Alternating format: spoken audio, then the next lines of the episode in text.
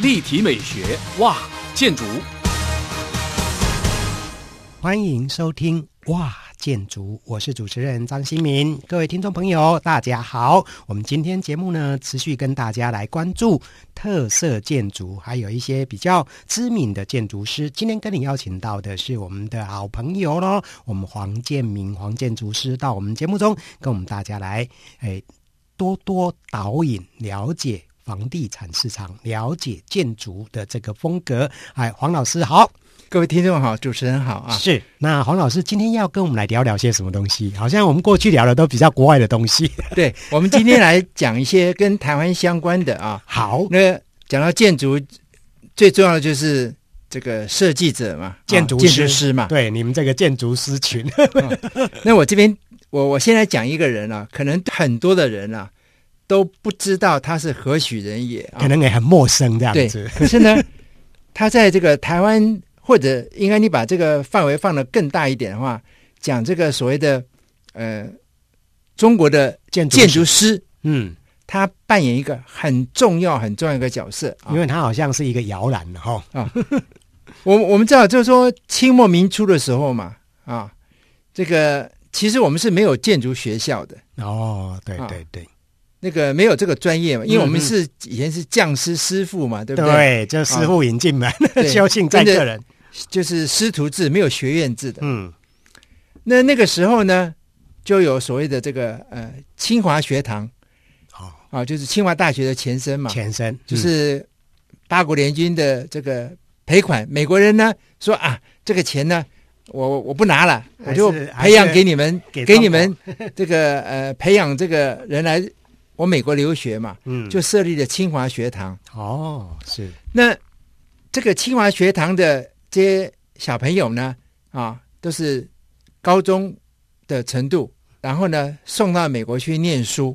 比方说，我们讲的胡适啊，我们民国初年这些名人都是嘛。哦，詹天佑啊，哦，这些都是的，对对，都是赫赫有名的。对，那在建筑领域里面呢，我们今天要讲的人叫关颂声。关颂声，关公的关啊，歌颂的颂。那个声音的声，关颂声，就像刚才黄老师讲的，我也是很陌生，这个名字好像很多人都都没有听过，哦、可是它很重要啊、哦。嗯嗯。好，那可是呢，他念的的建筑呢，啊、哦，不是设计，他是念工程，嗯、工程，嗯。啊，他在一九一四年念这个麻省理工学院，哦，是。一九一四年哦，他念完了以后呢。他去哈佛又念了一年，嗯、念的是市政管理，市政呐、啊，哇。啊，这个有点像这个都市计划的前身呐、啊嗯，是可以这么说了。对对。那他回到中国，他一九一呃一九一四年去念的嘛，嗯，一九一九年是念哈佛，嗯，一九二零年在天津的租界、嗯、啊，那个因为那个天津是很多租界嘛，是对。他在租界就成立一个基泰工程师，哦，师是公司的师，公司的师，嗯，嗯。他他不是叫什么事务所，因为那个时候不是什么公司这样，哎，不是公司，他是基泰工程师，嗯，那他那个时候呢，哎，不止他一个人了啊，他找了另外两个人当他的合伙人，嗯哼，朱斌，哦，跟杨廷宝。是，朱斌是那个兵是彬彬有礼的彬，是，杨廷宝是木易阳，嗯哼，宫廷的廷。嗯，宝贝的宝，杨廷宝，杨廷宝，他们三个人啊，嗯、杨廷宝是比较负责做设计的，嗯，那朱斌是有点像管理的，嗯嗯，呃，关颂声因为他的这个人脉关系好，嗯。啊，他去找业务，嗯，他们拿的案子呢，啊，除了这个在北方拿了案子以外啊，因为关颂声在这个 MIT 念书的时候，啊，跟宋子文呢。啊，是有关系、嗯、是哦。然后呢，关颂声的第一任的太太，嗯，是宋美龄的卫斯理的同学。哇，这么 啊！所以呢，他们哎，就这个这个就是人脉嘛，嗯、啊，这个他就比较容易拿到后来的国民政府的案子，一些官方的建案。对，哦，那因为他在天津嘛，在北方嘛，嗯、那八年抗战哦，才刚刚过七月七月七号啊。嗯抗战的呢，他就到南边来的，就到了南京，嗯、因为因为国府的关系到南京，所以南京呢，啊，上海他就有很多案子，嗯，可是抗战期间，啊，他一度这个就是我们知道有这个汪精卫的政府嘛，对不对？嗯，伪政府。他们他们就是要找很多人嘛，所以关颂声呢是被他们相中的人啊，希望说来为他效力，哎，入阁啊，入阁。可是 他没有没有了，嗯，他对这国民政府蛮蛮忠心的，是。所以说，一九四九年呐，啊，随着国府来台湾。的建筑师，嗯。啊。其实不是很多，当然那个当年这个呃的建筑师人数也不是很多，可是跟着国府来的啊，他是少数之一啦。对，啊、也算是最有最有这个啊、呃、这个呃代表性代表性的。对，因为我们大家可能知道这个王大閎嘛，对，王大閎就设计国父纪念馆的。对，王大閎没有随国府来台湾哦，哦是哦，嗯啊，他是后来才过来的，他是。打了韩战，这个确定台湾没问题了，他才从香港到台湾来。是，因为凭王大閎在跟国府的关系呀、啊，他父亲是当朝的这个大官呐、啊，嗯，啊，对，所以他们当年都可以拿到一些案子嘛，嗯哼，啊，那这里面有一个 呃有趣的事情啊，就是我们的故宫博物院的竞图嘛，嗯嗯，以当时的环境而言呢、啊，啊，这个。其实有人说这是内定的啦，对呀、啊，应该、就是、内定的就是一定是谁？关颂声哦啊，嗯哼。可是呢，就在竞图交图前，关颂声心脏病发了，过世了、哦、啊，所以呢，他就没有这个案子了嘛。嗯哼啊，就后来有所谓的呃王大红跟黄宝瑜的这个另外一个公案，这个以后我们再来好了啊。嗯，对。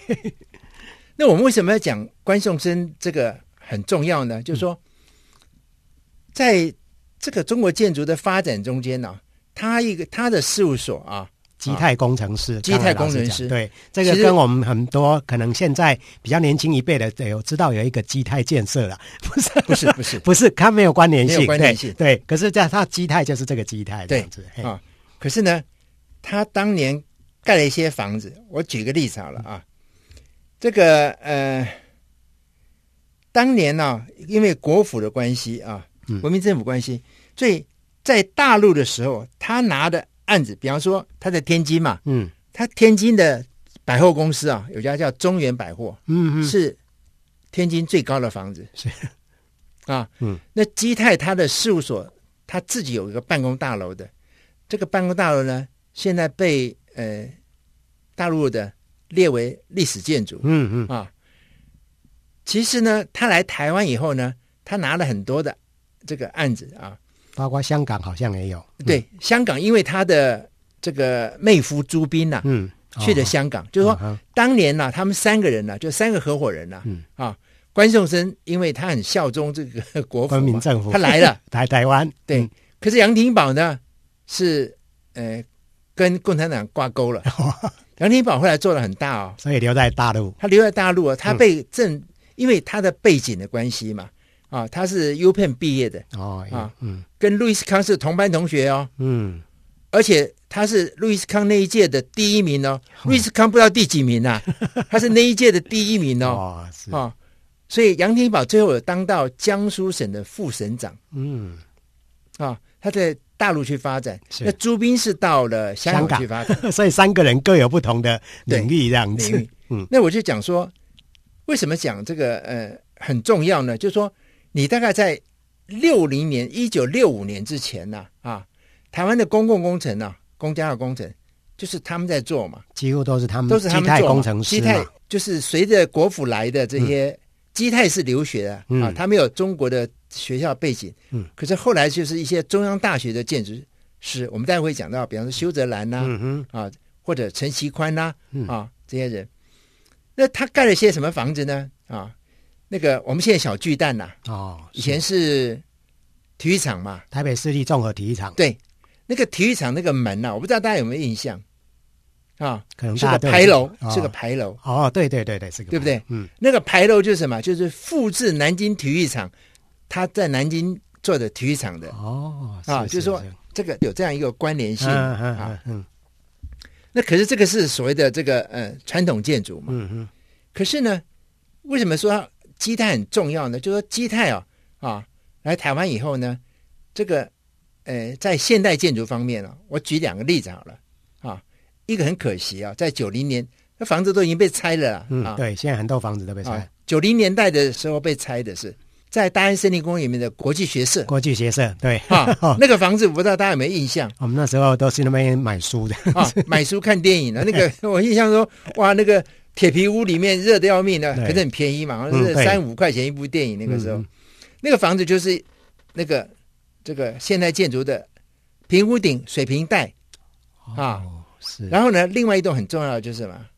就是呃，复兴大楼。我不知道大家知道复兴大楼在哪里？嗯哼，可能建国中学的正对面那个农复会的大楼。哦哦，是。因为我们一九四四九年来台湾呢，啊，这个很重要就是什么？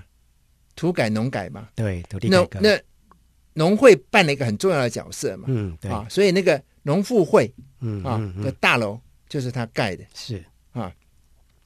除了这个以外呢，嗯，我们会讲到另外一个建筑师很重要的高尔潘，嗯哼，他也是从这个基泰，他是从基泰出来的，所以基泰工程师在早期是有一点像是建筑师或是说建筑人才的摇篮嘛，哦，诶，也可以这么说了啊，因为因为他可以拿到很多的案子嘛，嗯哼，对，而且这个关先生呢，呃，待人实在很好啊，嗯，我们在讲高二派会讲这个故事，那对于这个。关颂声呢，可能一般人呢、啊，啊，呃，对他在建筑方面的贡献，我就说不太了解。对、啊，最主要是因为，诶，他的房子很多都被拆了，对，都不在了，因为它是很早期盖的了。对，那现在经过时代的那个变迁，很多都已经老旧，那就是就被拆掉了，很多都被拆掉。那、嗯、他现在留下来有一栋房子，我觉得大概不会被拆的。嗯、啊，台中体育馆。台中体育场啊，体育场对，就在那个忠烈祠的对面。嗯哼，对对，台中体育场那个房子有一个东西很特别，嗯，啊，那个房子的墙上啊是有壁画，用香刊做的壁画，是谁做的呢？嗯，颜水龙做的。哦，颜水龙啊，就是说，嗯，基泰当时在做这件事情的时候，关先生有特别交代要找颜水龙去做壁画。嗯，啊，在那个年代，对啊。我们会讲到修泽兰的时候，就是说你艺术跟建筑结合的时候，他们那个年代，你知道，他居然有这样一个想法，我觉得这个是还蛮特别，而且和值得珍贵的一件事情。等于是公共建筑第一个跟那个艺术结合的这样这样的一个模式。对对对，嗯、啊，这个，嗯，那他在一九六零年过世嘛，嗯啊，其实基泰还有一个很重要的贡献，很重要啊，就说那个时候呢。